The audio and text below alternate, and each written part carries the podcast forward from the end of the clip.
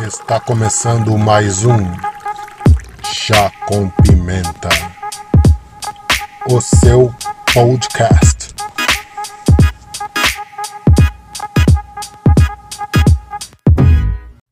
Hello, everybody. I'm Anderson Rodrigues, and this is Chá com Pimenta podcast. This episode in our podcast is called Rapidinhas do Pimenta, which means like a quickie with pimenta.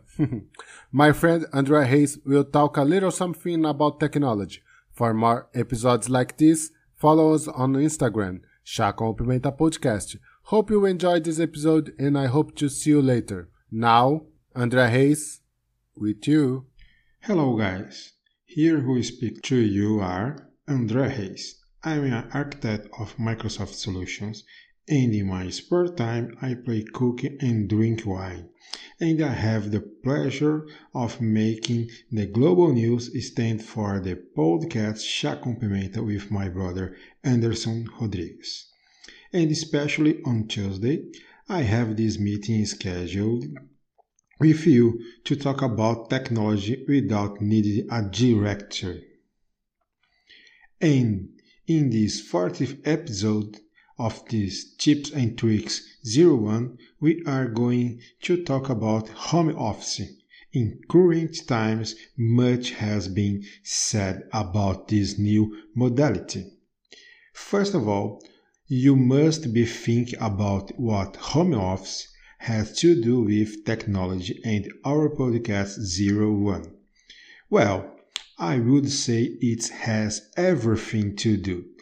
After all this type of work in only possible things, only possible thanks to the technology we have at our disposal since laptops, internet, and conference call application. But today, I would like to speak not about technology needed to do home office, but about the posture and the responsibility that we have to be able to do home office. I mean by saying that home office is not home off. That is, the fact that you can work at home does not mean that you are on vacation or can do your activity whenever and however you like. A few months ago, I wrote an article on LinkedIn on this topic in my LinkedIn. Check out, please.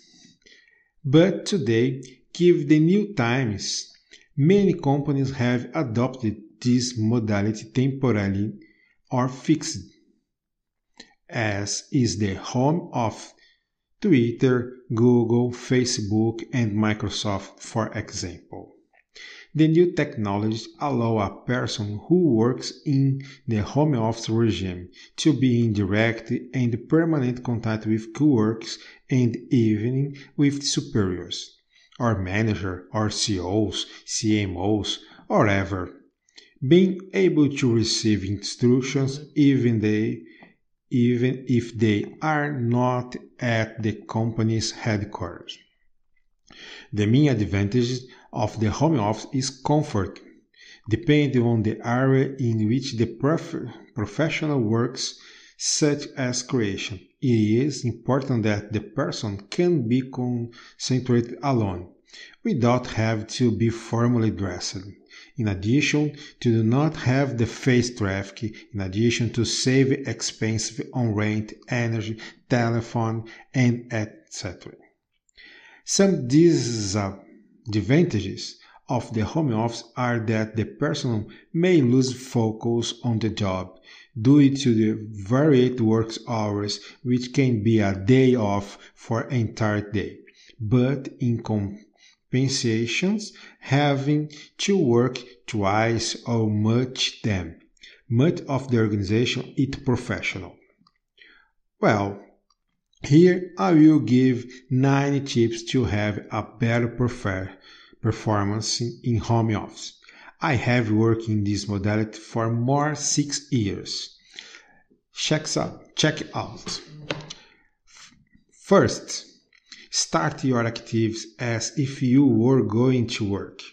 That is, Keep your, mo- your morning routine. Have your breakfast, watch or read your newspapers because keep update is necessary. Get dressed as if you were going to the home office. No need to wear a suit or a tie, but never wear pajamas. Being comfortable is not being missing. Your self-esteem will thank you. Keep in touch with your coworkers, not only by email but by any other means of communication, WhatsApp, Teams, Zoom, Slack, etc. After all, the coffee conversation has also been modernized. Okay? 3. And for doing the Teams, Zoom, etc., meets are not a means to control your teams. That is, do not schedule meetings beyond two hours in during. If you are scheduled for a special need, plan a break during the session and communicate to everyone the start and the return time of the break. And always try to be as punctual as possible. 4. Eat meals. It's normally after or eating is part of your routine.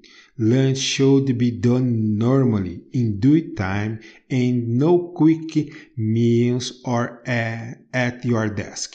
In addition to the home office not being a home office, is also not seen of loss of good manners. 5. Try to keep your work day unchanged. If you work from 9 9 o'clock a.m. at 6 o'clock p.m., keep it.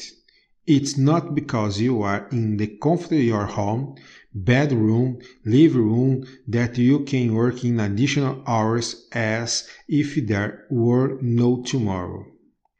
This organization is necessary so that you have time for private matters, family, study, or leisure which can be very creative and I take the opportunity to leave an excellent reading options.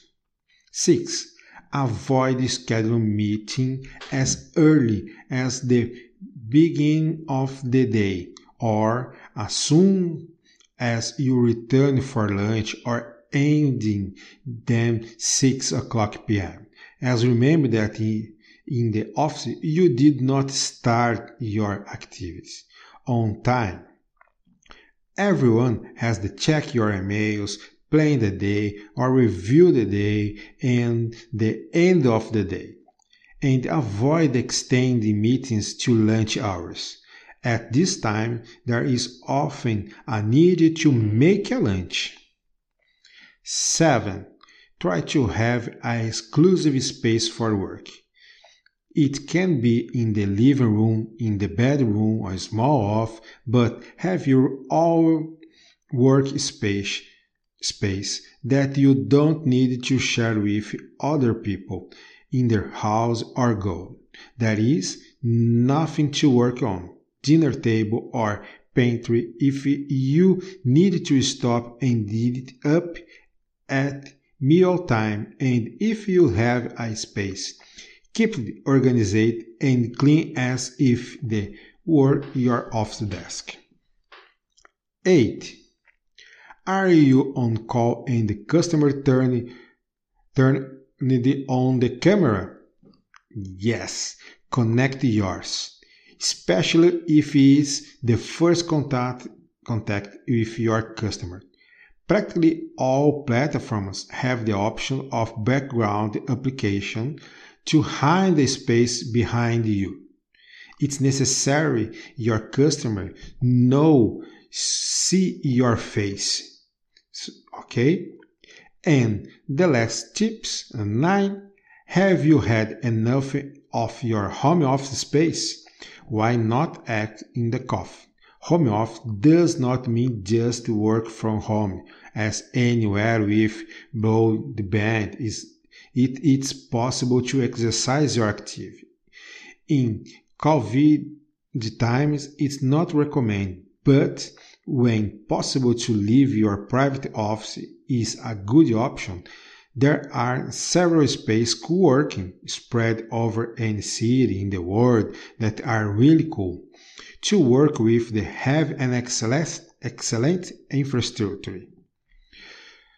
Well, guys, I hope you liked the thing, the subject. As I always ask you to like, share, subscribe to our YouTube channel and stay tuned because we have content every day with different subjects. Zero one ends here and until next time. Thank you, guys.